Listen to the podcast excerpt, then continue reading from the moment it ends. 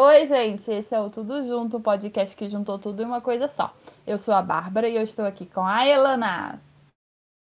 Elana. Oi. Oi.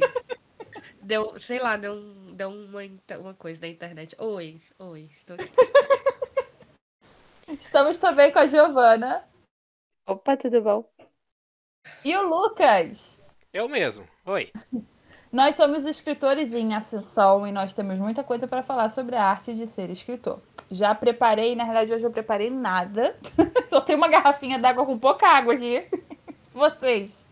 Eu tô na merda. De água. Chocolate eu também. Ah, tem que tomar água. Bebam água, gente. Faz bem pra pele. Gente, que saudade de festa junina, hein? A Elana falou de chocolate quente. Eu sofri aqui Nossa. agora.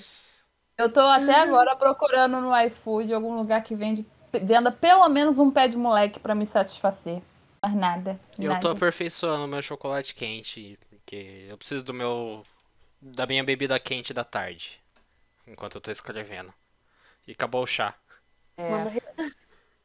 E aqui que eu não consigo achar achocolatado que derrete no leite gelado. Hum. E eu doida pra ah. tomar um, jeito, um leite gelado. Eu não queria estar tá tomando ele quente, não.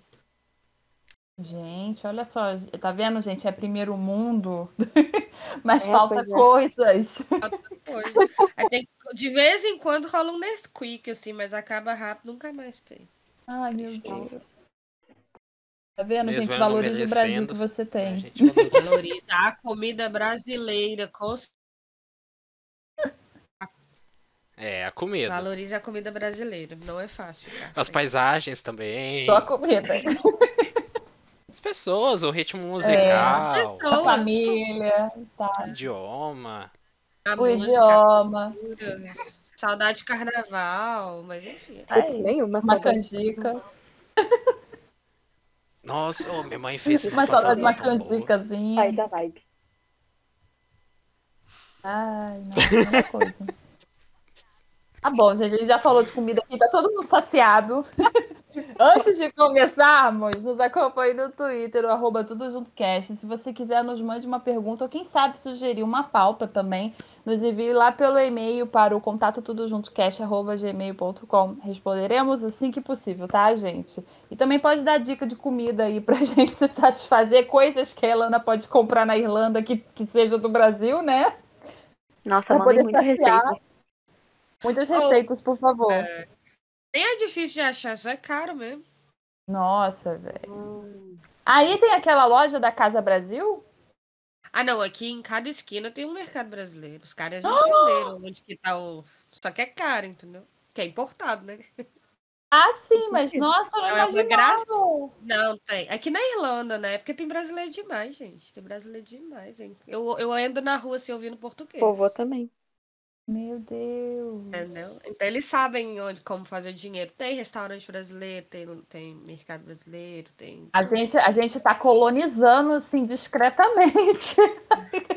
Hoje, hoje, inclusive, eu comi uma feijoada. Pedi uma feijoada, comi hum. com Guaraná. Hum. Ah, então, gente, cancela que a Elana tá melhor tá que o brasileiro que a Brasil. Gente. pois é. Eu só, eu só tava reclamando do chocolate quente, gente. Só isso. Eu tudo comi bem, yakisoba hoje. Eu tô assim, desmoralizada. Você viu o preço da carne? a gente teve feijoada em casa. Nossa. Gente, eu comecei a dar de grande bico porque não tem carne. Nossa, tá velho. Tá bom, tô, agora a gente tá assim, é, 3% do grupo tá, tá, tá bem depressivo, tá, Elana? Mas a gente continua, a gente segue. Ai. Tá, o tema de hoje é sobre ser escritor. Não é comida. Não é comida. Infelizmente. Tá difícil. Infelizmente não é, mas enfim. Então, gente, escrever é uma arte. Alguns podem dizer que é um dom que vem com a gente quando bebezinho e que é despertado em algum momento da nossa vida. Mas outros vão dizer que é uma carreira como qualquer outra que necessita de afinidade de estudo. O fato é que mistura um pouco do, dos dois, né? Para provar essa teoria, nessa temporada, a gente vai falar sobre a profissão escritor. O episódio anterior, por exemplo, a gente aproveitou e falou um pouco sobre uma outra paixão nossa, que é a série, né? Como é que séries ajudaram a gente a escrever. Bem importante você começar por lá se você estiver começando por aqui, né?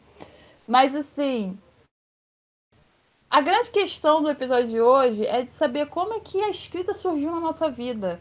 E, e a partir disso nós vamos continuar os nossos episódios falando sobre como é que é tentar se publicar, como é que é correr atrás de uma editora, de uma agência, o, o que, que é o.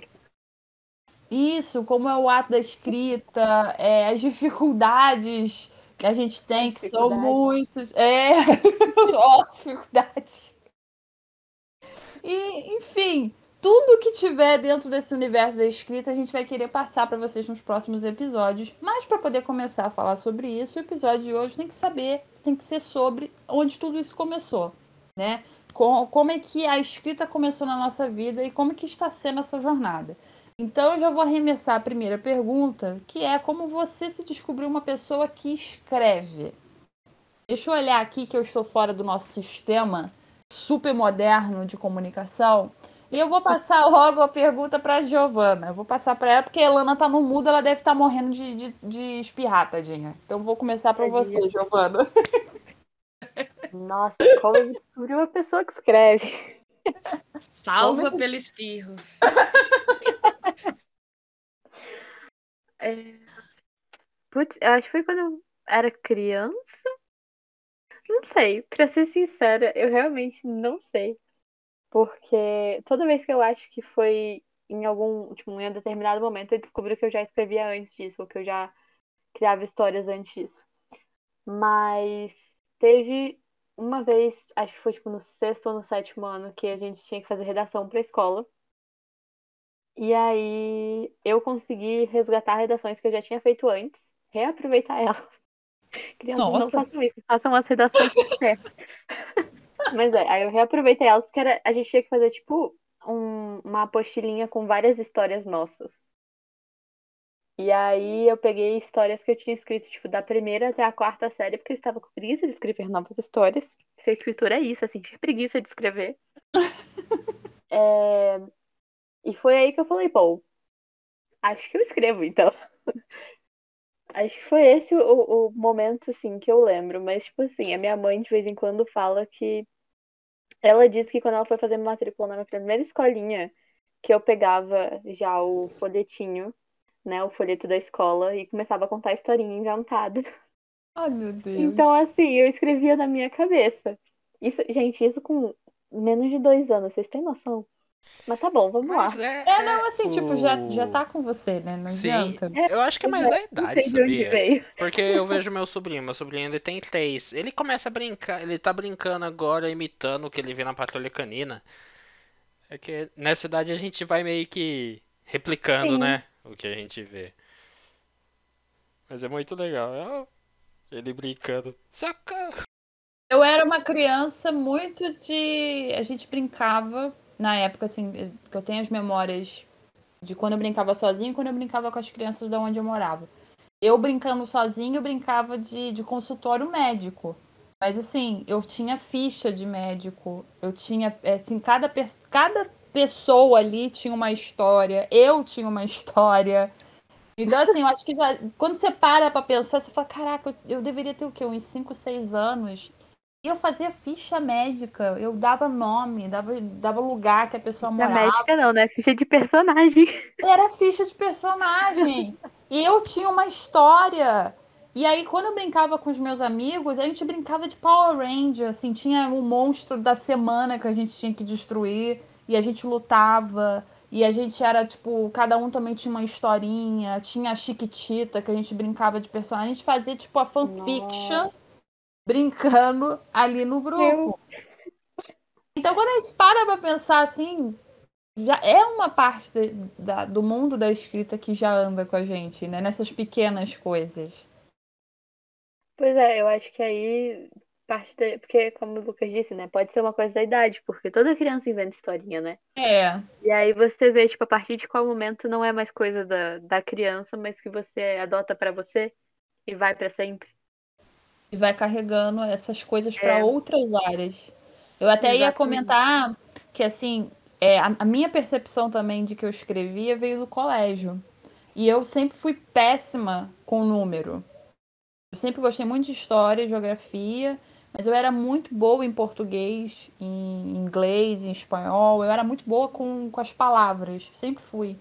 Então eu acho que foi uma coisa assim que eu encontrei, que eu tinha o meu grupo de amigas, que todo mundo era bom em todo mundo. E eu era péssima em matemática. Então eu era muito feliz, porque eu era muito boa em inglês e eu era muito boa em português. Tipo, era, era o que eu era boa. E eu era muito boa em teatro.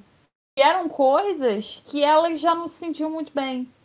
E que a maioria também já tinha um certo problema. Então, assim, eu era meio que eu me sentia naquele lugar que era o meu espaço. Então, eu acho que foi meio que onde eu falei assim: putz, eu acho que é, é isso daqui, hein?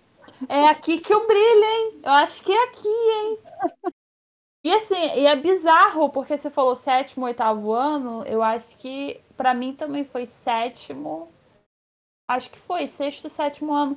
Eu tava fazendo uma limpeza aqui esses dias e eu vi um jornalzinho do colégio e tinha uma poesia minha publicada. Tava lá, sexta série. Sexta série é sétimo ano né, agora, né? É. Tava lá, e eu, eu não escrevo poesia. Mas eu escrevi uma poesia naquele jornal. Eu não lembrava. Não lembrava. Eu acho que é, é cidade. Ah, desculpa, pode falar. Não, pode falar. não, eu ia falar que é, acho que é... que é dessa idade que a gente começa a descobrir, tipo, o que diferencia a gente das outras pessoas. Também. Então, acho que é, deve ser por isso, né? Que, tipo, pelo menos eu e você, não sei o Lucas e a Elana, mas eu vejo muita gente falando que foi mais ou menos nessa época, entendeu? Que começou a se identificar como alguém que escreve, que é bom em redação, né? É. Sim. Exatamente. A Elana tá falando, vou aproveitar ela. E você? É, é aproveito enquanto eu consigo aqui. Enquanto ela tá conseguindo. É, é, então, eu também tinha isso, né? Minha mãe conta que antes de eu, de eu começar a ler, eu pegava as revistinhas né, da turma da Mônica, ficava inventando de acordo com as figuras. Era muito revoltado por não saber ler. Por que, que eu não sei isso aí? Me ensina. Minha mãe, tipo, não tá na hora, querido. É, mas aí. É... Mas eu lembro direitinho. E, gente, isso, olha só, eu tinha oito anos de idade. Eu lembro esse dia como se fosse, tipo, sei lá, ontem. Eu tinha mudado de cidade. A gente morava na cidade da família do meu pai. Meus pais se separaram. Fomos morar na cidade da família da minha mãe. E a gente tava na casa da minha avó e só tinha adulto. E eu tava, tipo, mega entediada. E aí eu, eu sempre tive muita coisa na minha cabeça, assim, tipo, sempre criando coisas mesmo. Aí eu peguei um papel, uma caneta e escrevi um texto chamado Passarinho Azul. Oh, meu Deus. E aí eu consegui escrever aquilo ali com começo, meio e fim. Eu olhei assim, falei, ué. não, acho que eu sei fazer isso aqui, né? Aí eu mostrei pra minha mãe, aí ela olhou assim, olhou pra mim, meio tipo, você que escreveu isso aqui? Eu, é, ué gente. Aí ela olhou, mostrou pros meus tios, todo mundo ficou me olhando meio estranho assim, tipo, ah, parabéns, né? Mas, tipo, ninguém. Tipo assim, sabe? E aí minha mãe guardou isso por anos. Meu pai perdeu em alguma mudança. Mas eu lembro disso direitinho. E aí, a partir daí, eu comecei a perceber também a facilidade que eu tinha na, na escola, né? Quando os professores elogiavam o quanto eu gostava de fazer aquilo, porque igual a Bárbara eu odiava qualquer outra coisa, tipo, ai, matemática e tal, não sei o que, mas aquilo ali era uma coisa que eu dominava, que eu amava. Aí comecei a publicar em jornalzinho de escola também. Eu lembro um que eu publiquei sobre um circo alguma coisa assim, minha mãe guardou por anos também o jornalzinho.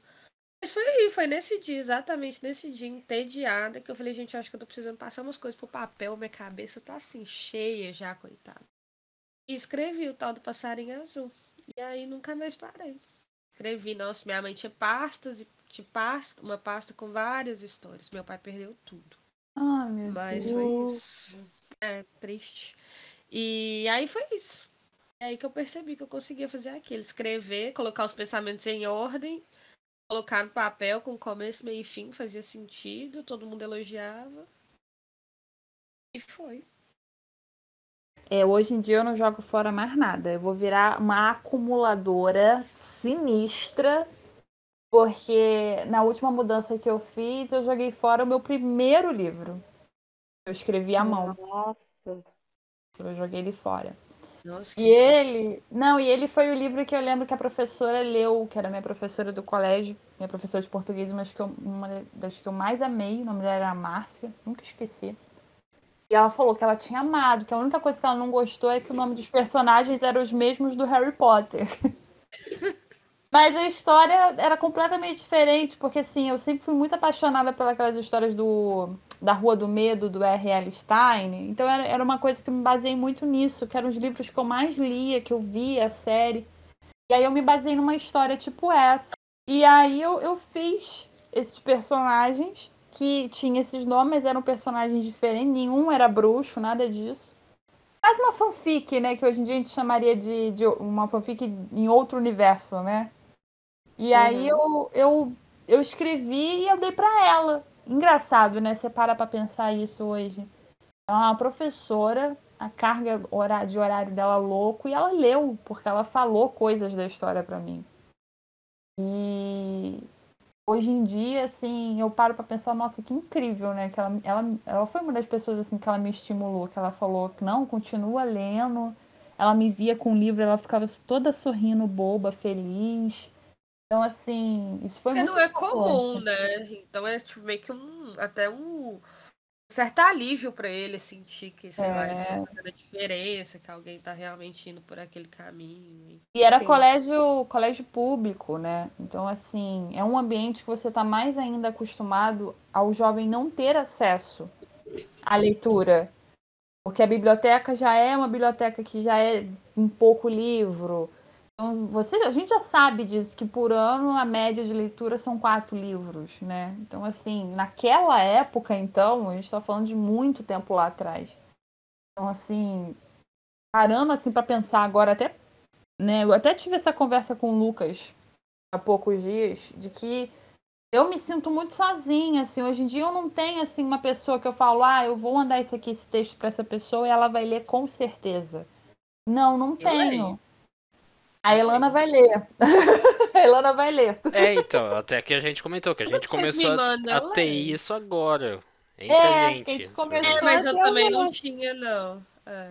é. É um sentimento muito estranho, porque hoje em dia, por exemplo, as coisas que eu escrevo de emergência, eu já sei que eu vou mandar para Elana e ela vai falar, posso ler, não posso ler, porque ela pegou para ler emergência.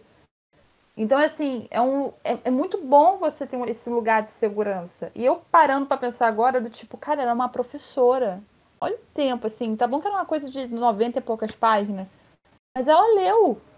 Isso é tão importante, porque eu era, eu era muito pequena, não tinha a menor ideia que aquilo dali podia ser o que eu ia fazer hoje em dia. Eu, naquela época, eu achava que eu ia ser atriz. Olha só que louco sabe? É, ainda pode ser atriz. Ainda pode ser atriz. Ainda pode. Quem dera. É, escreve Phoebe, os próprios textos. A Phoebe Waller-Bridge tá aí. Escreve e atua. Nossa, eu Quem? ia mais, gente. A Phoebe, que é do Fleabag. Tina Fey. É, gente.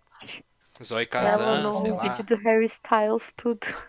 Cara, é assim, meu primeiro sonho foi arqueologia. Eu, eu falei, eu quero ser arqueóloga, eu quero ser arqueóloga. 10 anos de idade. Tipo, bizarro e depois veio a, atuar. Essa época que comecei a escrever, eu queria ser atriz. Então, assim, eu não pensava assim, ah, eu posso escrever, sabe? Isso aqui pode ser minha profissão. Então, é, é bem, é bem bizarro a gente se dar conta, né, dessas coisas. Assim, eu me percebi como pessoa que escreve, eu acho que foi nesse período que eu estava já atuando e que eu estava já escrevendo esse livro, porque eu fazia muita coisa de escrita. Eu escrevia letra de música eu criava personagem, tipo, eu desenhava, que era uma época que eu, eu tentava desenhar, e eu criava o personagem pro desenho que eu fazia, da pessoa que eu fazia. Então, assim, é louco, né, você se dar conta dessas coisas, assim.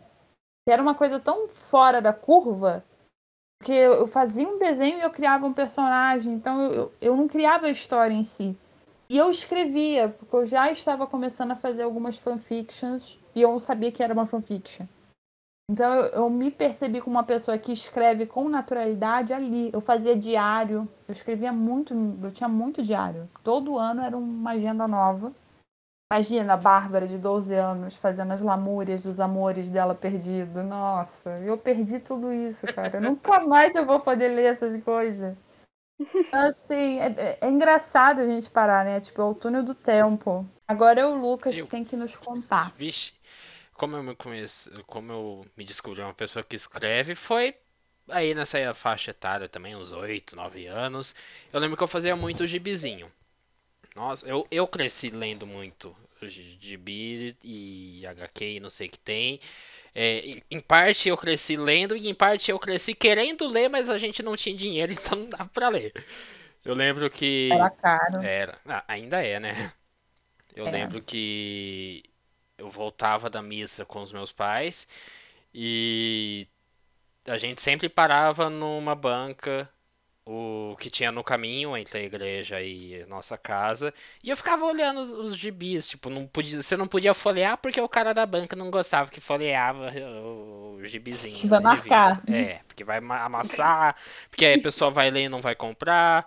Então eu ficava só olhando as capas, às vezes eu dava uma folheada rapidinha assim, botava de volta. E, e começou com isso, tipo, de fazer o gibizinho de, de dinossauros que lutavam contra o mal e eles carregavam armas e não sei o que tem. Tinha um que tinha uns canhão que ficavam no ombro, assim, um triceratops. Muito bom. E, tipo, e aí nisso também alguns trabalhos da escola que era pra gente criar uma história em quadrinhos. Eu lembro que eu fiz uma história em quadrinhos do Hércules, aquela animação da Disney, que era adaptação da animação da Disney e tal. É, de um livro que eu lembro até hoje que eu fiz uma história em quadrinhos baseada num livro infanto-juvenil que eu até cacei pra achar, que chama O Menino Sem Imaginação. E, e aí eu fiz uma história em quadrinhos muito legal, é, adaptando o livro. E até hoje eu quero ir atrás da professora e perguntar onde ela enfiou esse trabalho, porque ela nunca me devolveu. Aqui é denúncia! É! Aqui Dona Marisa, você gosta de mim, mas você nunca me devolveu esse trabalho. Eu lembro de você. eu lembro disso. E, e, tipo, paralelo a isso, eu acho que eu comecei a me entender como uma pessoa que escreve foi com lá pela minha pré, pelos meus 12, 13 anos, melhor nos 15 talvez, que foi quando eu comecei a escrever umas historinhas assim, o até falei no episódio anterior, a minha super histórias que era um plágio de Jornada das Estrelas, aí tinha um que era cheio de ah, relíquias ah, assim, assim, e baús e não sei o que tem, e baús que guardavam armas biológicas e tinham pessoas que traíam os outros, mistérios e. Adoro. É, então. Era bem legal. Eu lembro que eu tentei postar uma vez num fórum de quadrinhos e aí bloquearam a minha postagem porque eu não podia postar fanfic. Mesmo oh, sendo algo Deus. original. Mesmo, mesmo sendo original. É, mas tudo bem. Beleza. E eu acho que eu comecei principalmente. A, a ideia de pessoa que escreve foi com isso e também com os blogs de série de TV que eu tinha na época. O sériecomentada.blogspot.com. Vai lá, tem eu comentando Glee na época do primeiro temporada da série. Eu sendo estranhamente machista e homofóbico, por incrível que pareça. Então eu tenho um pouco de vergonha dessa minha fase. Que era, eram épocas que a gente não tinha o acesso e não tinha o conhecimento que a gente tem hoje. Ah, é lógico. Sim, a né? gente tem que perdoar é, as, o que a gente foi, o que a gente falava, uhum. cara. Mas é. Eu, eu, sou, eu sou muito firme nessa coisa de ah, temos que cancelar as pessoas. Ah. Cancelar não vai levar ninguém a lugar nenhum. Tanto não, que a gente vê como é que tá o mundo hoje. A gente só vai levar as pessoas a algum lugar com ensino. A gente só vai Sim. levar com educação e com a cultura. Então, a gente hoje em dia a gente tem tanta forma de alcançar as coisas. Olha onde você chegou. Oh. E você ainda pode aprender muito uh -huh. mais coisa que eu... você nem imagina. Sim. E eu gosto de deixar o. Às vezes eu volto para ler porque é um registro da minha evolução também. No caso, era mais a evolução de mim como jornalista do que necessariamente como um escritor. Sim. Sabe? E, e, é muito legal. Eu, eu gosto. Eu, eu tenho vontade de voltar com série comentada, fazendo comentários episódios a episódio das séries. É divertido. Acho que eu fui até 2016 com ele, de 2009 a 2016, parando em alguns momentos assim. Tipo, Nossa, foi bastante tempo. Foi, foi bastante pois tempo. é. Ganhei muitos eu, eu devo ter lido. Eu devo ter lido seu site. Olha, não sei. Deixa eu ver aqui. Isso que eu tava pensando aqui. Porque eu. Porque antes eu, bat... eu tinha mania de assistir cada episódio e depois de procurar. Eu, eu também. Eu, tipo, assim, porque o, o Lucas, eu tenho, tenho séries em comum com o Lucas que eu com certeza devo ter esbarrado com o, o site dele. Peraí, o... que a minha mãe tá fazendo uns movimentos estranhos pra mim eu não tô entendendo. Peraí, rapidinho. Uhum. O, o, meu último post foi de 2014, a estreia da, da segunda temporada de Orphan Black. Eu era. Eu gostava de fazer piadinhas. Piadinha. o. Eu dava. Eu fazia review de The Voice, eu dava apelido pros participantes. Eu tive uma época que eu também. Isso também é uma, uma pessoa que escreve, Sim. tá? Isso também faz parte do processo de pessoa que escreve, porque é uma forma de escrever. Minha mãe, inclusive, ela fala que o sonho dela é que eu me torne cronista, porque ela adora meus textos curtos. E eu até tive essa oportunidade, eu fui cronista no Segredos Entre Amigas por um bom tempo. E eu gostava muito de escrever também, era uma coisa que eu curtia. Mas assim, é uma forma da gente também uhum. se ver como escritor Sim. fazendo essas coisas, fazendo resenha. Eu, eu, eu, até tentei fazer resenha de série, eu fiz pra The Walking Dead, eu fiz pra Chicago Pedir. O problema é que eu escolhi as séries erradas, né? Porque, nossa, eu só passava ódio escrevendo essa Eu chamava o. Eu acho que era Calazar que falava, que é a, a companhia que andava junto com a Daenerys em Game of Thrones. Uhum. Era Calazar, eu chamava de Caravana da Alegria. É a melhor coisa, gente. Eu chamava o. Teve o um período que eu fazia as resenhas do The Walking Dead, eu chamava o, o, o Rick de Andarilho Perdido. Porque ele, todo episódio, ele tava ele lá louco, perdido no meio do mato, andando com aquela cara dele de, de cachorro sofredor. Aí eu ficava morrendo de ódio. Eu ficava, nossa, tem essa, essa meleca desse cara perdido andando por aí, uma porcaria de andarilho, só faz tudo errado. Nossa, mas bons é um tempos. caminho, né? Sim. Foram bons tempos, bons não tempos. volto mais. É, eu peguei vários haters aqui, principalmente por causa de Glee. É, não, foi bom, foi bom, foi bom. Só memórias. memórias. Gente, a próxima pergunta é, é, até que eu, em off eu expliquei ela aqui pro pessoal, porque ela fica parecendo meio que igual a pergunta anterior, mas na verdade ela é diferente. A pergunta é como você se descobriu escritor? Então, eu em off eu estava explicando aqui para o pessoal de que a ideia da pergunta é. é agora eu perdi o fio da meada, porque o, o Bilbo respirou muito perto de mim e me assustei. Now the world don't move to the beat of just one drum. É, a ideia é que o que você fez você se perceber como um escritor? Porque uma pessoa que escreve, como a gente acabou de falar, ela pode vir de todos os lados. Ela pode ser um resenhista, ela pode ser um escritor de fanfiction, um criador de personagens, um, uma pessoa que só escreve poema, só escreve num diário. Mas o que é você se identificar como escritor? Qual foi o momento que você virou e você falou: putz, eu sou um escritor, essa é a minha profissão, é isso que eu faço. Vou começar pela Elana, vou ver aqui se ela tá, tá viva. Tá viva, amiga? Tá viva. é eu acho que quando eu terminei meu prime... de escrever meu primeiro livro, assim, tipo, grande, né? Livro, né? Um romance mesmo. E. E aí, né, dei para algumas pessoas lerem e todo mundo falou, tipo. Cara, você tem que fazer disso sua profissão. Aí eu falei, menino, não é? Ela é minha profissão hoje? Não. Mas a gente tá aí tentando, né? Mas foi a partir daí. Poxa, que eu legal. Que eu, que eu, que eu percebi que isso poderia, né? Que eu, que, eu, que, que eu sou uma escritora, né? Porque eu realmente conseguia escrever aquilo ali, ter, né, colocar tudo, criar personagens, é, histórias mais complexas, é, livros maiores, enfim várias coisas assim. Então que não era só, né? eu tinha escrito lá quando eu tinha oito anos de idade, mas que eu conseguia e que mais ideias iam vindo e eu conseguia cada vez mais ir colocando coisas no papel. E claro, o primeiro dinheiro da Amazon sempre é uma. uma, uma, uma um grande a ficha mais, né? É, tipo assim, não, menina, ó, agora nem que for dois reais, entendeu? Mas alguém pagou. E, não, e é apavorante, né? Porque você fala assim, caraca, que legal, alguém comprou. E você, caraca, que legal, alguém comprou, velho. Tem alguém vendo.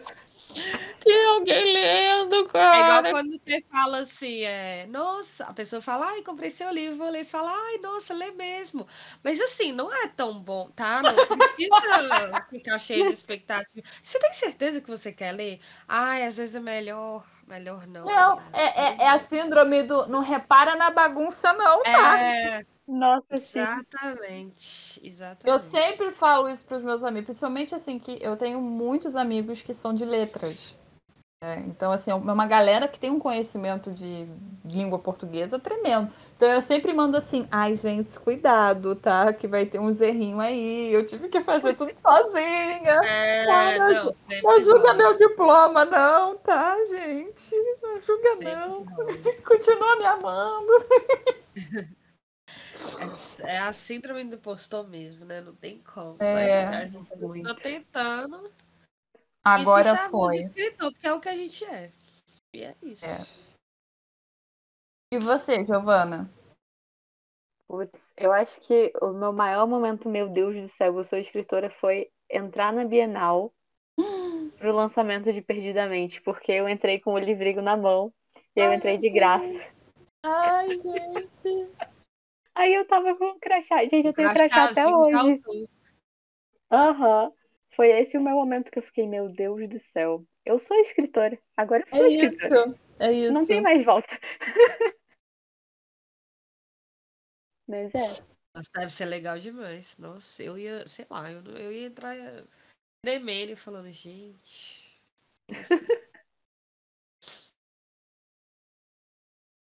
e você, Lucas?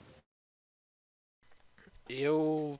Vixe, quando eu me entendi como um escritor, eu acho que foi a partir do, de quando eu terminei o meu primeiro conto, sabe? E publiquei na Amazon. E foi aquele. Tipo, eu até excluí o conto, tirei ele do ar, porque não, não reflete mais direito quem sou eu como escritor. Foi em 2018. 2018. É, 2018 que eu publiquei o meu primeiro conto, Amanda, que chamava ele. Era legal, eu gosto dele, mas assim, é... eu acho que eu me entendi escritor naquele momento. E eu entendi também que você não precisa necessariamente ter coisas publicadas para se entender como um escritor. Uhum. Sabe, tipo, é. Sabe, escritor é a pessoa que escreve que você pode ser uma pessoa que escreve, mas não necessariamente ser um escritor, mas todo escritor é uma pessoa que escreve. Olha só. É. E. Ah, vá, né? ah, vá, mas né? Da mesma maneira que. Não, mas assim, é isso. Tipo, é o mesmo que você perguntar pra uma Sim. pessoa que é escritora e ela fala, você lê. Aí a pessoa, ah, não, lê de vez em quando, não gosto muito de ler livro, não. Tipo, hã? Pois é. Né? Tipo, ok, né? Sim. Não, você tá no lugar certo. Porque eu... realmente a gente escreve Sim. livro para não ser lido. Então é realmente, é isso mesmo, é por aí. É, é meio tenso. Você tem que ler para escrever. Mas. Sim, eu vejo mais a ideia de, de me ver como um escritor na questão de entender quais são as minhas referências, entender qual é o meu ritmo, entender quais são os meus objetivos com a ideia de criar histórias. Uhum. Sabe, eu me vejo, eu comecei a me ver com o escritor quando eu aprendi a entender esses pontos meus, quais são as minhas referências, o que eu gosto de fazer e o que eu quero fazer, e do jeito que eu quero fazer e com o objetivo que eu quero. Sabe? E porque é uma coisa que eu gosto muito do Brandon Sanderson falando, que eu já tirei a cartada do Brandon Sanderson. já puxei o cara da publica gaveta. Publica ele, gente, publica Mas, ele.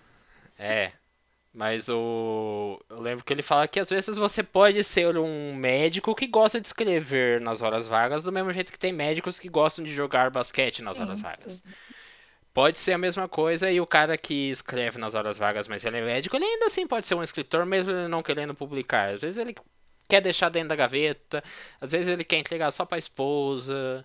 E tá, é válido, sabe? Eu acho, eu gosto de ter essa noção de que eu me descobri escritor a partir do momento que eu entendi o que eu quero para mim e soube entender o, como o meu instinto funciona na ideia na hora de criar histórias. Eu aprofundo. É, né? Ao menos eu, eu pensei por esse eu penso sempre por esse lado. Foi um, um olhar assim mais não só pessoal, mas profissional, assim, saindo da Elana e da Giovana, que foram lados mais emocionais, você já foi uma coisa mais assim, racional, né? Eu, eu estou é, vivendo eu... como essa pessoa. Sim. Então eu vou fazer dessa forma para poder eu me encontrar. É por... Sim. É porque vem muito de mim, sabe? Eu tenho essa ideia de ser o solucionador de problemas. Eu gosto de ter uma aproximação objetiva das coisas. Sabe? De, ah, eu quero chegar a fazer isso, então eu tenho que entender o que, que tá dando de errado com isso, o que, que tá dando de errado com isso e o que tá dando de errado com aquilo. É, é o, é o Matt Damon em Perdido em Marte. Eu solucionei um problema, eu tô passando pro outro, eu solucionei esse, um pouco de batata outro, aqui. por aí vai. é, botei umas batatas. Também emagreceu uns 20 quilos no meio da história, igual ele. Mas, mas tá tudo bem. Mas, é, de boa. Fiquei preso em outro planeta. Mas eu acho, justamente por eu ter essa visão objetiva das coisas, eu me entendi um escritor com essa minha percepção objetiva e profissional do assunto. E é lógico que tem muita emoção nisso, sabe? É... Eu vejo que eu comecei a escrever porque eu queria mostrar como eu enxergo o mundo e também questionar para mim mesmo como eu enxergo o mundo em assuntos que fogem de mim, sabe? Uhum. Então tem muito disso também, tem muita da, da emoção que a gente põe no. É interessante. Na nossa, no nosso ofício. É. Comigo, eu não sei, eu não sei onde eu, eu classificaria, onde colocaria, porque foi também uma, uma aventura meio pessoal como do Lucas, mas ao mesmo tempo também tem um pouco dessa percepção assim de, de como é que isso me afeta, vamos botar assim eu tenho uma percepção meio dura, assim, que essa é a única coisa que eu sei fazer. É meio pesado. Eu sempre falo isso. É a única coisa que eu sei fazer bem. Eu faço outras coisas bem, mas isso é o que eu. Nossa, eu sou boa nisso, entendeu? Então eu, eu tenho uma visão muito assim. Eu me percebi escritora, como eu falei, teve essa coisa emocional que foi um dia que uma pessoa virou para mim e perguntou: Ah, mas o que, que você trabalha? E eu virei e falei: Sou escritora. E aí, sabe quando você fica aquele silêncio de tipo dois, três segundos, você piscando os olhos, você, caraca, eu sou escritora. Foi tipo, né? o choque assim de, nossa, eu falei isso. Porque às vezes, às vezes também a gente Sim. tem uma percepção meio dura da nossa profissão, né? De que a gente só pode falar se a gente tiver o nosso livro publicado e a gente está ganhando bem porque senão você meio que, que é párea da família, né? Você não tem um trabalho formal. Isso não seria visto como um trabalho formal. E eu sempre tive esse receio. Porque eu venho de uma família muito grande, com muitas pessoas, e cada um tem uma profissão, e cada um tá, tá sendo bem sucedido de uma maneira. Então eu sempre tive esse sentimento de que eu não estava sendo bem sucedida. Então, quando uma pessoa, uma pessoa que nem era tão próxima de mim perguntou e eu falei, sou escritora, e eu fiquei, ah, meu Deus, eu falei isso e eu me sinto bem, sabe? E a, e a pessoa olhou para mim e falou: Nossa, que incrível, mas o que, que você escreve? E ela continuou querendo saber. Eu me senti mais bem ainda, porque não foi aquela coisa: Ah, você ganha bem. Ah, mas você tá, tá lucrando. Não, foi, foi um, um sentimento de troca, sabe? Muito genuíno. Então eu me senti super bem. Então, assim, esse... né? Você só faz isso? Não, mas. É, você. Mas, mas, o que você faz? É, mas o que, que você faz? Você não, você não faz faculdade? Não tem, eu tenho não... emprego. Você não tem um emprego é, de verdade. Qual é o seu é... trabalho de verdade? Exato, é. mas a pessoa não, a pessoa continua. Mas o que, que você escreve? Do que, que você fala? Ih, vou querer ver teu livro. Então, assim, foi um sentimento assim tão bom que eu fiquei assim, vai ter dias que não vai ser bom assim, Mas o fato Sim. de que eu me sentir bem é muito importante, porque mesmo não sendo bom, eu vou me agarrar ao que me fez sentir bem. E eu tenho esse outro sentimento de que eu não sei fazer mais nada. Tipo, é o que eu sei fazer. Nas piores crises que eu já tive, de eu vou desistir, vou largar, que já aconteceu duas vezes, eu tive mais de três ideias diferentes de história para ter. E assim, vocês sabem que eu tenho essa coisa meio mística e não sei o que assim, que eu acredito nas coincidências e tal. E eu fico muito bolada com isso, porque todas essas vezes que eu penso assim, ah, eu vou parar, vou ficar um ano sem escrever e tal, vou fazer outra coisa, vou estudar só, vou trabalhar, enfim vem essas ideias como para mim um sopro, como se estivesse falando assim, cara, não, não desiste, porque é o que é que você tem que fazer. Essa é a sua carreira, esse é o seu lugar.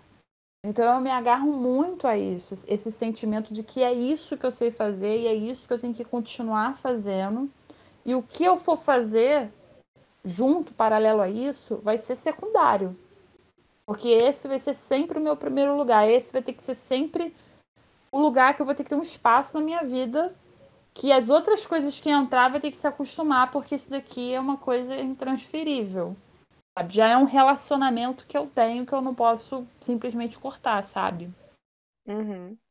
Então é um sentimento assim que ao mesmo tempo é meio bizarro, ao mesmo tempo é o que me acalma, me alenta, sabe? Porque eu Nossa, mas que... tem que ter muita confiança, né? E eu fui criando, né? Porque assim. Porque Toda vez que eu penso, putz, mas é nisso que eu sou boa, eu fico, mas será que eu sou mesmo? É, mas assim. É difícil. Eu tô escrevendo uma história agora, que eu tô tendo muito problema. Porque eu tô botando muito infodump, eu tô botando muita informação que eu vou jogar fora e tal, e isso tá me incomodando muito porque eu quero escrever de uma maneira limpa. E eu não tô conseguindo escrever, porque é um livro que tem muita informação. Então eu tô muito insegura, eu tô achando que tá tudo uma porcaria. E, e, eu tava tendo uma conversa com uma amiga e eu falei isso, que eu tava muito incomodada, tava me sentindo insegura, e ela falou, Bárbara, você mesma fala. Você sempre fala que o, coisas que você vai resolver na edição, você não tem que se preocupar agora. E eu parei e falei, caraca, não é que eu falo isso mesmo?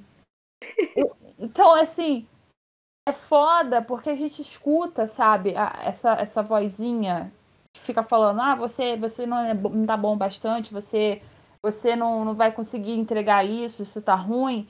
Quando a gente já tem essas noções de que é o que a gente gosta de fazer, é o que a gente quer continuar fazendo, é o que faz bem pra gente. A gente sabe que o que a gente vai escrever hoje, daqui um mês, um ano, dez anos, a gente vai mexer e vai melhorar e vai dar trabalho, mas isso é problema para o futuro da gente. Mas mesmo assim, Sim. a gente se pega com essas inseguranças, esses sentimentos. Então, tipo, é um, é um longo trabalho que é similar com o que o Lucas fez, de tipo encontrar as referências, encontrar o que gosta de fazer e tal. E eu tô ao longo desses anos eu venho trabalhando essa, essa confiança, sabe? De eu, eu me sentir bem, entender o que eu estou fazendo, aceitar o que eu estou fazendo, é entender que a insegurança tá vindo porque ela vai vir em qualquer coisa que eu for fazer. E, e também de buscar as minhas referências. O Lucas até vai falar aqui agora, mas essa coisa que ele falou das referências é muito importante, porque eu comecei escrevendo romance, adorava escrever romance, mas aí um dia eu tive uma ideia que foi para escrever a história da arqueologia, que é de fantasia, e o sentimento que eu tenho escrevendo fantasia e terror é uma coisa indescritível. Eu gosto de romance, mas se eu puder escrever terror e fantasia pro resto da minha vida, eu escrevo fácil.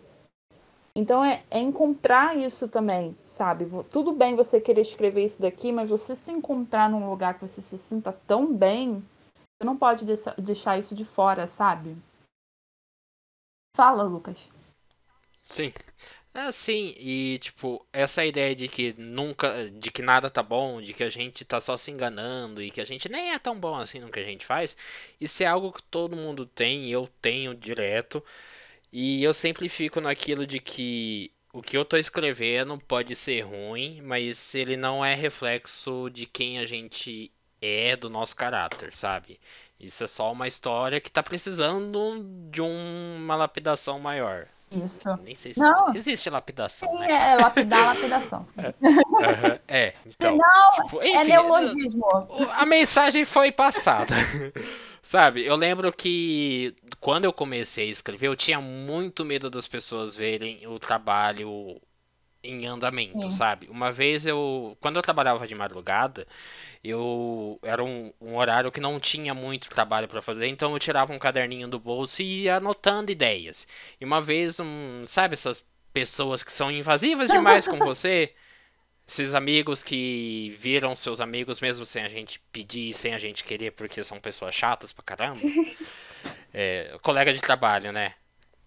Esses colegas de trabalho inclusivos, ela, essa moça ela catou esse caderninho meu, começou a ler as ideias e viu que tinha uma pessoa com o mesmo nome do namorado dela, que também trabalhava no mesmo lugar que eu. E tipo. A fofoca. E ela, achou porque achou que eu tava escrevendo uma história inspirado nela, na vida dela, no namorado dela, na minha vida real. Sabe? Assim, tipo, eu falei, não, isso daí é só. tipo, isso, isso daí é, super importante, né? Né? Você achou super importante. Tipo, não, isso daí é só uma história, uma ideia que eu tive. Isso daí não sou Nossa, eu. Esse negócio, sabe? esse eu rolê de nome, muito... cara, eu vou te interromper só pra falar. Esse rolê de nome, é, eu lá. corto todos é. os nomes que, assim, de pessoas que eu conheço, eu evito de usar de uma maneira, porque eu sou essa pessoa, eu sou igual o Lucas. Eu escrevo nos lugares. Então eu estou escrevendo Sim. no caderno, eu tenho medo da pessoa olhar e ver o nome, ou ver uma coisa que tem a ver com ela e ela achar que eu estou falando. Tanto que eu sempre falava para os meus amigos, tipo, o que eu estava escrevendo, se tinha alguma coisa perto da realidade deles, eu dava um pitaco já para dar uma dica, porque eu tinha muito medo da pessoa virar para mim e falar assim: Cara, você está usando a minha história. Ai, que absurdo, que não sei o que. Eu tinha, eu tinha muito medo de magoar Nossa. a pessoa. Eu tinha medo de magoar. E sabe, tipo, eu escrevo muita história é, sombria, uhum. sabe? Mortes, assassinatos, gente que não vale nada. Eu gosto de escrever coisas assim. Mas vocês estão me ouvindo, eu não sou assim. Não, na, narrador, na realidade, é. ele era. sabe, eu espero que eu não sou assim. O narrador, ele ah, era. Eu não sou assim. um serial killer. Ele, ele é o Dexter. Ele era muito assim. Eu acho. Ele era super mal. Ele era Pfizer da maldade. É, então. Sabe? E, e, a gente tem que entender isso. A gente não é o que a gente escreve, apesar de que a gente é o que a gente escreve. É aquela coisa é, doida. A gente é sem ser. É. A gente é uma confusão aí. É. Eu acho que assim, a bolha Porque... que a gente vive se transfere para o que a gente escreve. E aí a gente consegue estourar essa bolha no que a gente escreve quando a gente vai fazer a edição. Mas em alguns casos, essa bolha continua ali. Porque às vezes a ideia é se manter essa bolha, ou às vezes não há uma edição que trabalha para essa bolha ser quebrada, ser é, dissipada. Então, eu acho que é essa parte, e essa parte sim, de que a pessoa eu vou usar o exemplo da J.K. Rowling. Hoje a gente sabe que ela é uma pessoa assim intragável.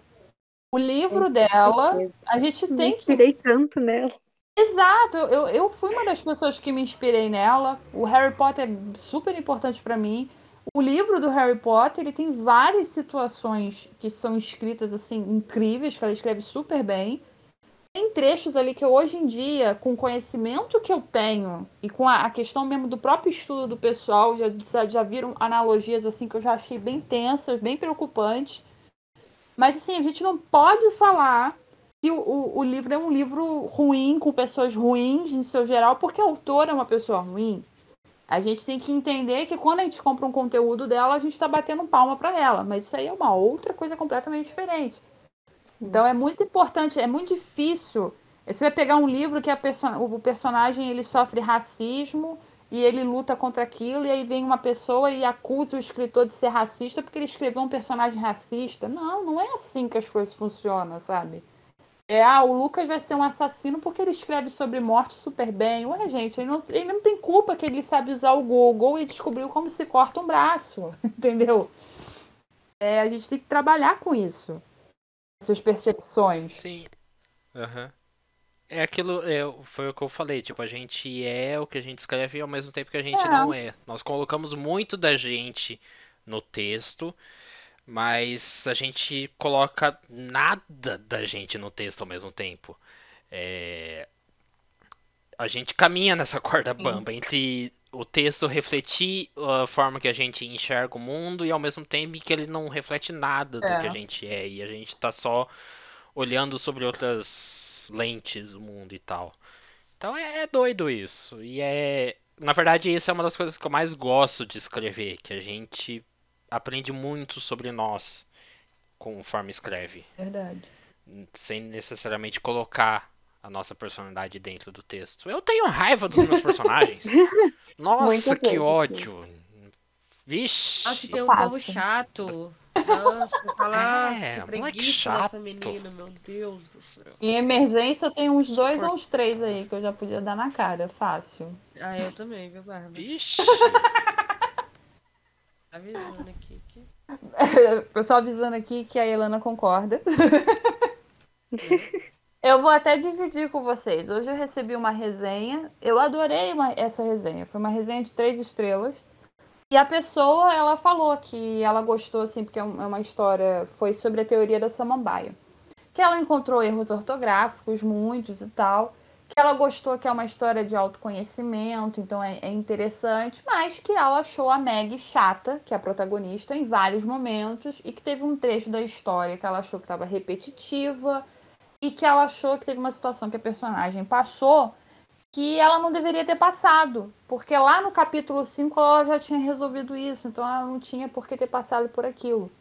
E eu li a resenha e, tipo, se fosse cinco anos atrás, eu ia ficar mal, mal de uma maneira, porque eu ia sentir assim, nossa, eu sou um, um cocô, né? Nem o cocô do cavalo do bandido que o Zorro meteu a porrada quer ficar perto de mim, porque eu sou um lixo. Hoje em dia eu li e eu fiquei assim, cara, é legal que ela me leu, que bom que ela gostou da, da ideia. E essas coisas que ela não gostou, ela não concordou, beleza, sabe? Segue a vida. Porque agora eu já criei uma percepção na minha cabeça de que o que eu coloco no texto vai chegar de maneira diferente para todo mundo. Eu vou usar só vocês de exemplo aqui. Tipo, a Elana vai ler e ela vai ter uma percepção, porque ela talvez ela tenha vivido um relacionamento amoroso parecido com a da Meg. A, a Giovanna ela vai ter uma outra percepção, porque talvez ela vá torcer pro outro cara com quem a Meg quase tem um caso. E talvez o Lucas odeie tudo, acha a Meg um porre, acha que ela já deveria ter resolvido isso simplesmente é, tendo um relacionamento poliamoroso com todo mundo. Então, assim, a gente, a gente ter essa, essa, essa ideia de que o, o, a bolha que a gente vive dá a nossa percepção no que a gente vai ler. Então, muitas das vezes, o seu olhar, você lê um livro e você fala, nossa, achei uma bosta. E uma pessoa vai lá e fala, nossa, achei incrível. Porque dentro do que aquela pessoa lê, dentro do que aquela pessoa vive, ela acha que aquilo fez muito sentido. Agora, para você, não, porque você tem uma outra percepção, você tem uma outra vivência. Quando eu peguei essa resenha eu li, eu fiquei, eu fiquei feliz. Porque a percepção de mundo dessa pessoa é diferente da percepção que eu quis passar e que ela não concordou e tudo bem. Talvez daqui a dois anos ela pegue o livro de novo para ela faça sentido, entendeu? E talvez não, às vezes ela acha outras coisas que ela acha a história pior ainda e tá tudo bem. É, é, é aquilo que o pessoal fala, quando a gente entrega o livro pro mundo, entrega a história do mundo, é, é das pessoas que vão ler. Mas isso não quer dizer que a gente deve mudar a nossa percepção sobre o que a gente escreveu. Se tem uma coisa que pode ser melhorada, que tem que ser diminuída e tal, beleza. Eu, inclusive, eu até quero depois pegar esse livro e passar para uma leitura crítica porque eu não tive oportunidade. Mas fazendo isso, eu vou ter uma percepção profissional do que eu poderia entregar melhor.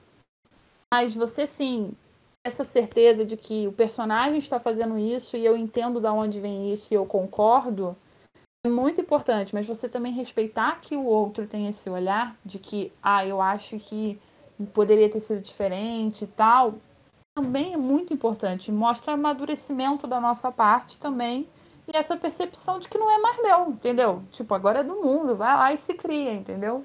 Isso aí. Nem tem nada a ver com a pergunta que a gente acabou de, de responder, mas, mas assim. mas é bom. É, porque assim, juntou tudo que a gente acabou de falar, sabe? Então, é uma percepção que eu acho que é, é interessante a gente ter. A gente ter esse olhar, sabe? A gente trabalhar isso. É, com. E dá pra gente resumir tudo também e não seja escroto. É, não seja escroto. As pessoas com quem discorda do seu Exatamente. texto. Exatamente. É, por favor, gente. Nossa, isso é.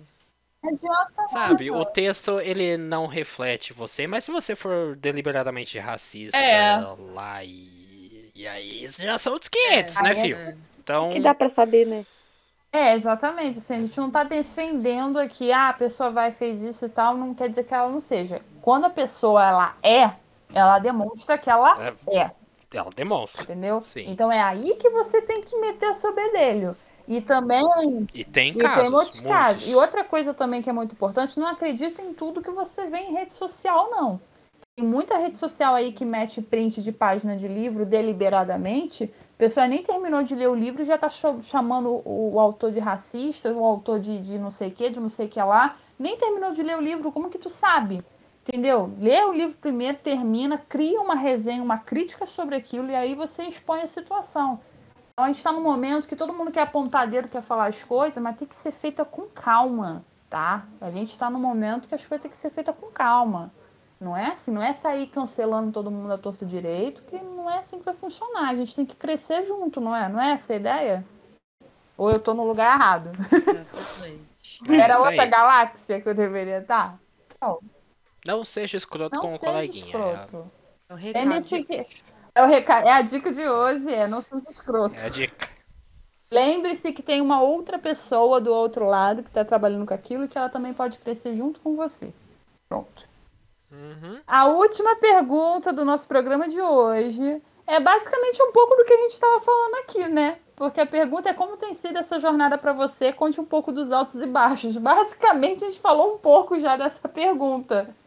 Mas assim, Vamos especificar mais assim sobre os altos e baixos que tem sido essa jornada para vocês. Quem quiser começar aí, dá um grito. É a vez do Lucas começar. Também acho. É, é, porque eu quase não falo aqui, né? Imagina se eu não falasse nesse Até podcast. a Xcast que tá no, no podcast. É, então. Mas eu, eu falo então, eu acho que o mais alto para mim é a ideia de que você tá constrói uma comunidade ao redor de você. Muito se fala de panelinha na, no mercado literário, mas eu gosto de pensar em comunidade, uhum. sabe? É, existe, eu vou tirar a, eu vou puxar a cartada da, da comunicação aqui, do formado em jornalismo, porque existe uma, uma um, um, nome chamado comunidades de prática, que são comunidades que se unem na internet em prol do desenvolvimento de uma prática. Uhum. No caso, comunidades que se formam para desenvolver Airsoft e eventos de Airsoft, e entender a prática do Airsoft, comunidades ao redor da pesca, da marcenaria, da do tricô e também comunidades ao redor da escrita. E o que eu mais gosto, e para mim o ponto alto de escrever, de ter essa jornada, é a criação da comunidade. A comunidade que a gente tem aqui.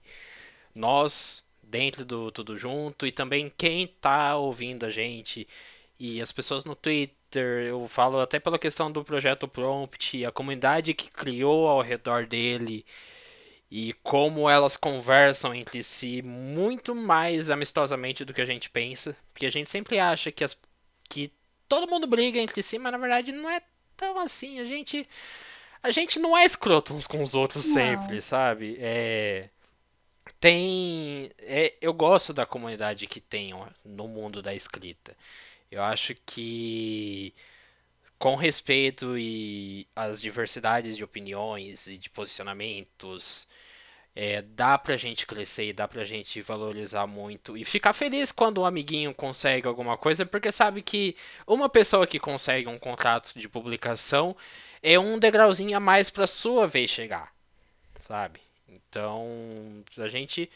É, o senso de comunidade é muito gostoso de acompanhar, porque a escrita é um trabalho sozinho, é um trabalho solitário, um trabalho sozinho é muito bom, é um trabalho solitário, mas ele também é um trabalho em conjunto, e isso é muito gostoso de ver como esse trabalho em conjunto ele se forma naturalmente, você não necessariamente precisa forçar e ficar, seja meu amigo, é. lê meu livro, por favor, me ajuda. É. Eu imploro. Isso também, né? Sabe? Quando Ele a gente meio que aprende isso, de que não adianta a gente ficar entrando na página das pessoas, marcando as pessoas para ler as nossas coisas. Uhum. Naturalmente, isso vai acontecer. Você vai fazer amizade com as pessoas, Sim. elas vão conhecer o que você faz, vão ficar interessadas e vai querer ler. E, e vai fluir, vai ser uma coisa orgânica. Não adianta você vai na página da pessoa, ai, lê meu livro, ai, comenta meu livro, ai, não, isso só vai botar uma barreira. Porque soa meio que com uma. Você tá, tá meio que forçando a pessoa, né, a, a conhecer o que Sim. você faz.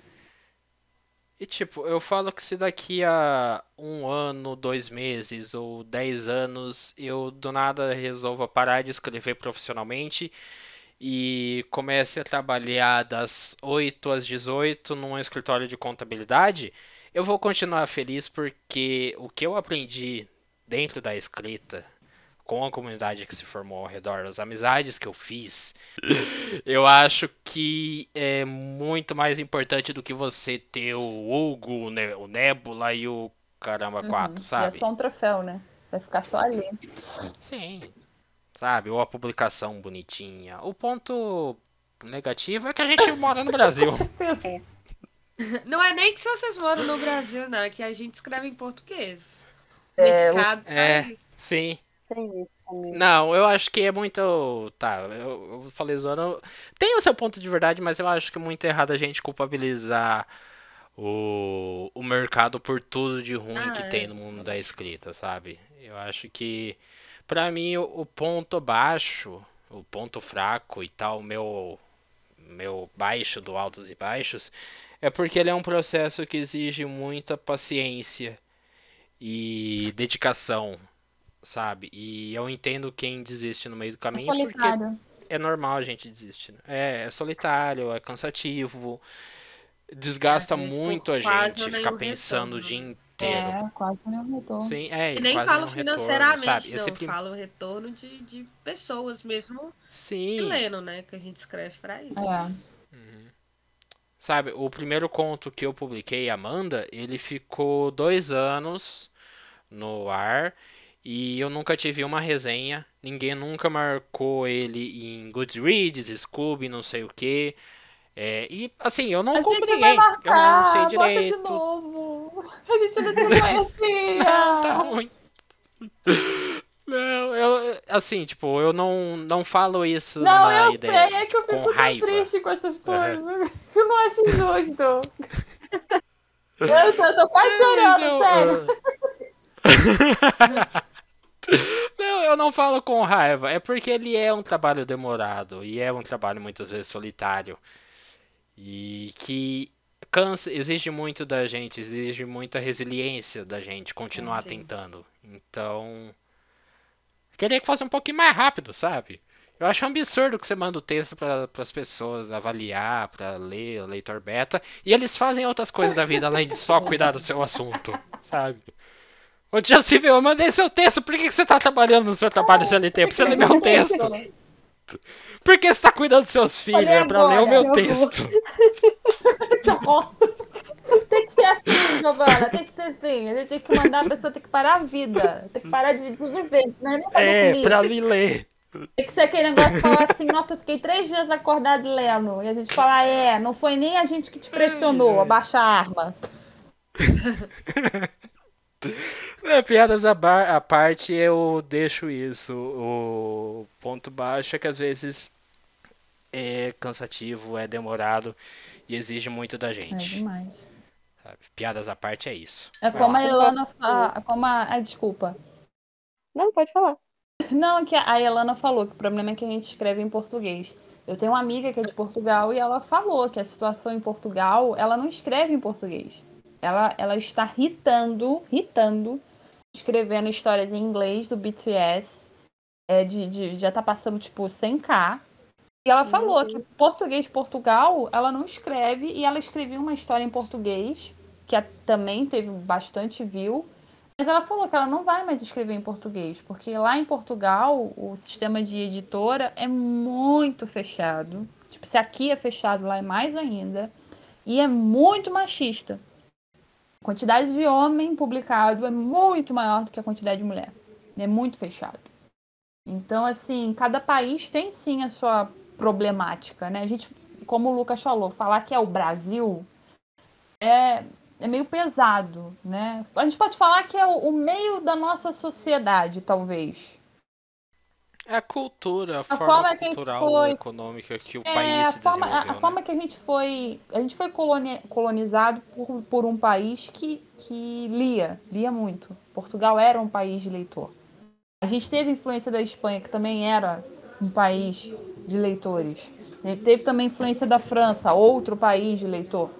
Então a gente não pode falar que o nosso país não teve contato com a arte, não teve contato com o livro, mas que o nosso país ele infelizmente foi colonizado para ser um país de pessoas que respondem, não que perguntam. Então eu acho que vem um pouco disso, sabe? A gente foi meio que, que criado para isso. Então livro nunca foi uma parte da nossa vida, uma necessidade, porque a gente tinha que comer. E até hoje é isso.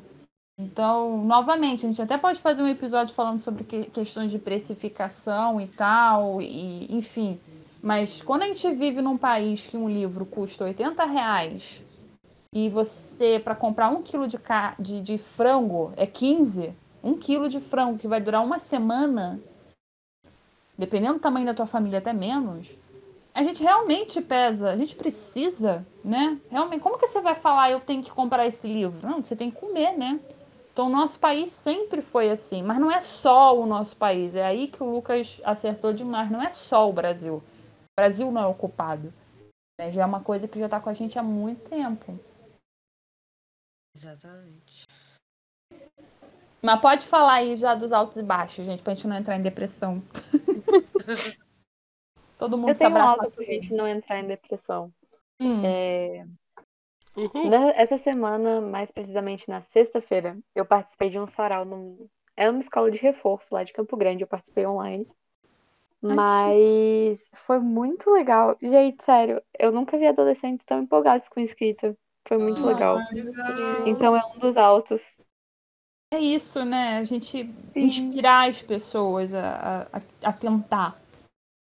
Nossa, assim, e a professora depois, tipo, depois que os alunos foram embora e tal, ela me mandou uma mensagem falando, agradecendo muito e falando, nossa, era isso que eu queria mesmo, sabe? Eles ficaram muito empolgados. Eu tive algumas alunas que chegaram para mim e falaram que, na verdade, elas já escreveram o início de algumas histórias, e eu fiquei, gente, ah, entendeu? É para isso que eu escrevo. Ah, que legal. É. Pois é. Esse, ó. Hashtag é sobre é isso. É sobre isso. Mas é, esse é um dos maiores altos, né? Aí, ó. Inspirar as pessoas Sim. e tudo. É... Os altos sobrepõem os baixos. Os Sim. baixos, eles podem durar mais. É, Mas porque o, o baixo se... É que os baixos se agarram com a nossa insegurança, né? Você meio que. Você fala assim, é por isso, né? Por isso que eu tô assim. Olha só como é que tá lá fora. Aí quando tem o alto, a gente fica, não, pô, peraí. Olha só isso, olha essa criança aqui falando que começou a escrever uma história. É. Se escutar o áudio da pessoa falando que o texto seu fez é, ela chorar e lembrar. Nossa, Ai, tipo, é. Você não. Aí você ficou não, ouvindo. É... Eu tive um... Eu tive uma do, do meu conto que era sobre depressão, que a, a pessoa falou para mim, eu tenho depressão, e eu li a sua história e eu, eu me sentia protagonista porque eu tenho muitas conversas com a minha depressão. E o que ela fala no final para mim foi muito importante porque é o que eu mal posso esperar para ouvir. E a, a história termina com a minha personagem falando para a depressão que ela vai tentar, porque cada dia é um novo dia. E a depressão fala para ela: tudo bem, eu não vou te impedir mas eu vou estar aqui. E aí a personagem fala para ela, eu sei, mas eu vou seguir. Então, tipo, você ouvir isso, a pessoa falando isso, e eu escrevi esse conto, eu tava muito mal da minha ansiedade, muito mal. Eu cuspi esse conto. Então, você ouvir isso de uma pessoa que você nunca mais vai ver na tua vida, né? Porque eu não sei se eu vou encontrar com essa pessoa novamente. E ela falar isso para você, nossa, muito obrigada. Eu senti um, um, fio de esperança. Nossa, é muito do alto, sabe? Sim. E você, Lana? Eu acho que é isso. É, eu acho que o alto realmente é o retorno. De novo, não financeiro, né? Que isso aí eu já desisti. Mas. eu já desisti em todas as práticas da vida. Talvez eu abra um OnlyFans, venda fotos do meu pé. Quem tiver interessado, tá? É arroba Bárbara. Só assim. Mas é o retorno das pessoas, né? Quando alguém lê seu livro e, e gosta, só por gostar também. Quando, né, quando, ou quando realmente mexe com alguém. É, quando você consegue incentivar mais a leitura através disso. É, tipo, eu tenho primos meus que nunca gostaram de ler, mas foram ler o meu só pra, tipo, me agradar. E aí, tipo, falaram, nossa, legal, sabe? Eu falei, ah, gente, você só tem que, né, escolher alguma coisa que você gosta. Você não pode generalizar e falar que você não gosta de ler. Enfim. Hum. Então eu acho que o, o legal, o, o alto é o retorno. E o baixo é que é difícil conseguir o retorno. Exatamente. Basicamente é isso, entendeu? É, tipo, assim, Tem muita é, paciência. É, é um trabalho árduo, solitário, é muito, você tem que fazer muito. E, e, e são poucas vezes né, que você consegue muito isso, mas aí às vezes você consegue uma pessoa falando alguma coisa assim, aí já supera tudo, sabe? Você, tipo, eu fico feliz por semanas, assim. Só porque uma pessoa falou, nossa, muito bom, muito legal, alguma coisa assim, eu fico, tipo, ah, tudo bem, já esqueci os baixos. Aí depois ele volta, né? Porque aí passou algumas semanas, ninguém falou mais nada, e você fica, tipo, é. Sei não, hein? Mas é isso. Eu acho também que hoje em dia, para mim, aí já é um outro assunto baixo é que a gente não pode mais ser só escritor, né? Sim. Isso me é, pega. Felizmente. É. É ter esse negócio do marketing e tal, é uma coisa que é. me pega. Então eu, eu não sei. A gente tem que estudar todas as áreas para poder a gente conseguir entregar um, mínimo daquela área, né? Tipo, para poder a gente conseguir fazer aquilo tem que ser mais, tem que ser mais Instagrammer do que tudo. E aí... É do que escritor. TikToker. É, TikToker.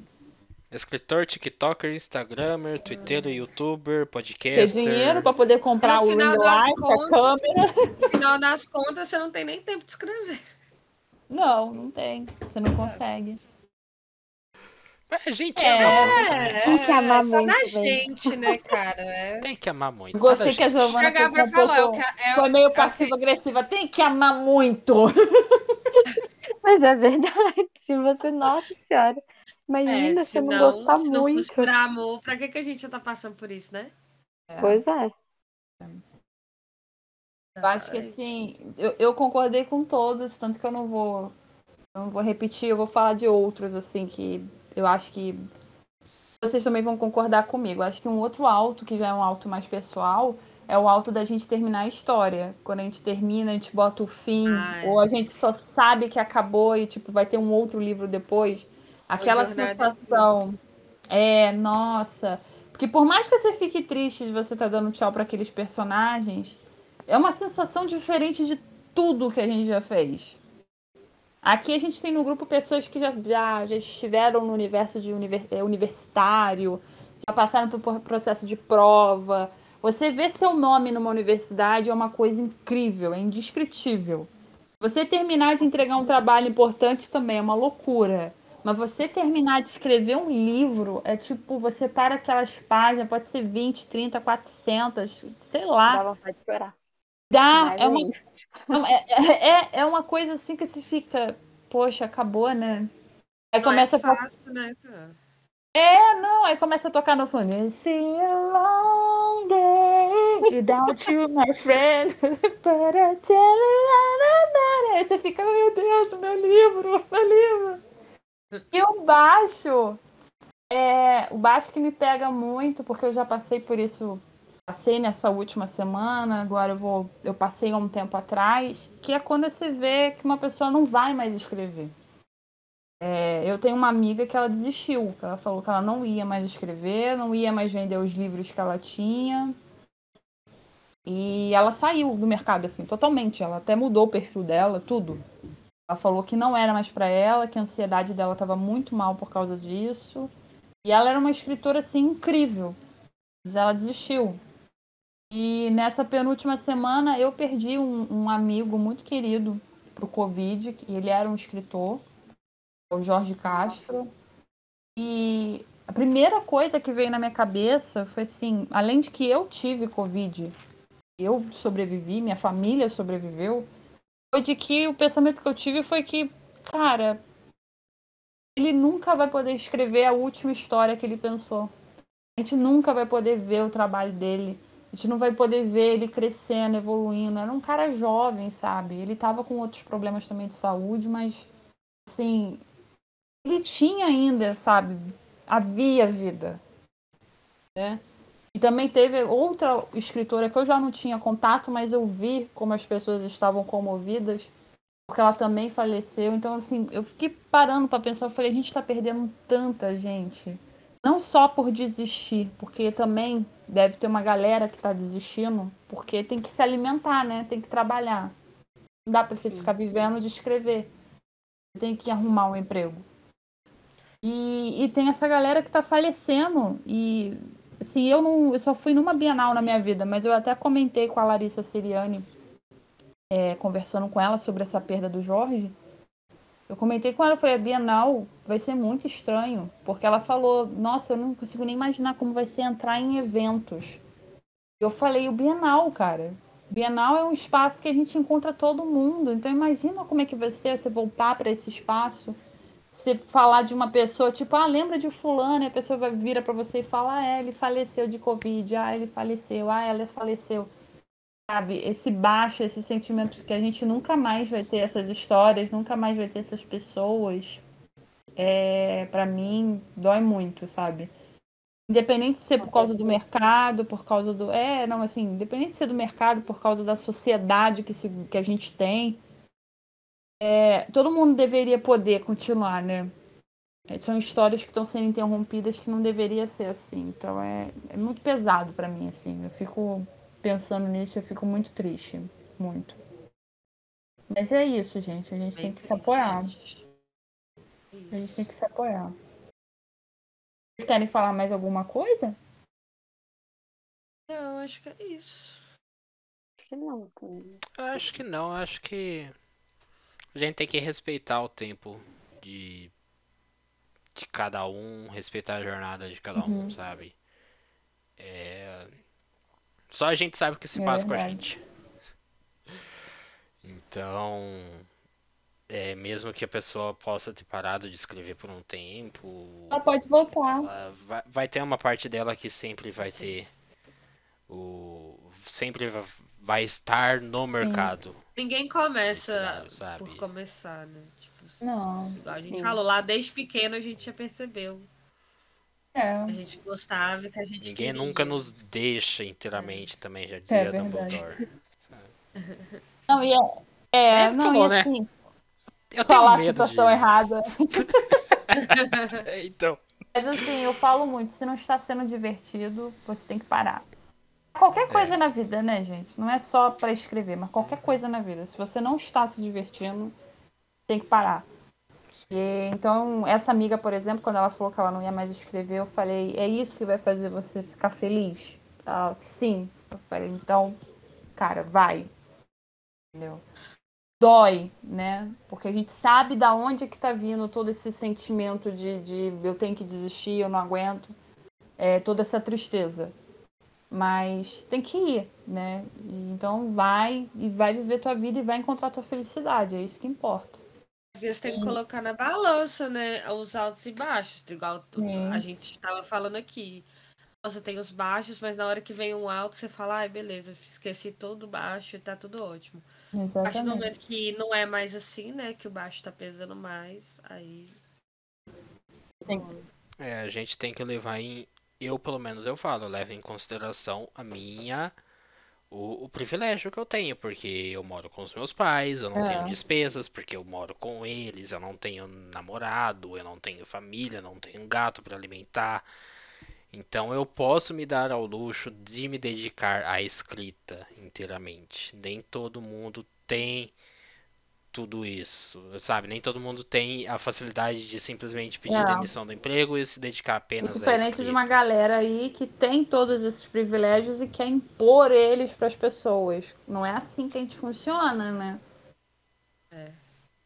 Sim, sabe? Você é, tem muita noção de que, que, a vida que eu vivo é o que eu posso fazer, mas assim, o outro uhum.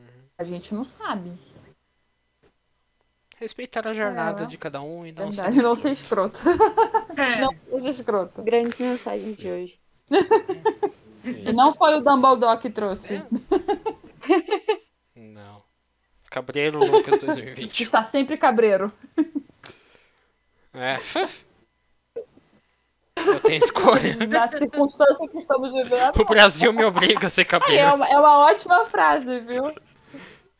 Dá, dá pra fazer uma abertura de um podcast, vai ser o Brasil me obriga a ser cabreiro. O Brasil tá lascado! É. É triste, gente. Então, gente, o episódio acabou por aqui. Nossas perguntas acabaram. Eu acho que a gente uhum. falou muito sobre a nossa jornada, nossas perspectivas, como que a gente chegou até aqui. Acho que para quem tá ouvindo vai dar um, acho que vai dar um boom assim na vida de vocês, assim para vocês entenderem. É até legal vocês responderem essas perguntas também, porque é, um, é uma boa terapia, tá? Para vocês se entenderem como escritores.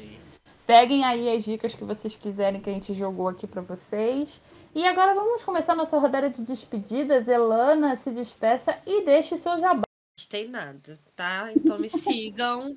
Autora Elana Moreira no Instagram, Elana Moreira no Twitter. Tô por lá falando de livros, filmes, séries ah, e, mas... a vida. Fala os seus livros é, publicados já. publicado, menina. Não, porque tá, vai, eu vou tirar da, da Amazon agora pra revisar de novo, então não. Ai, caceta, tem que ler. Mas tem, é, pois é.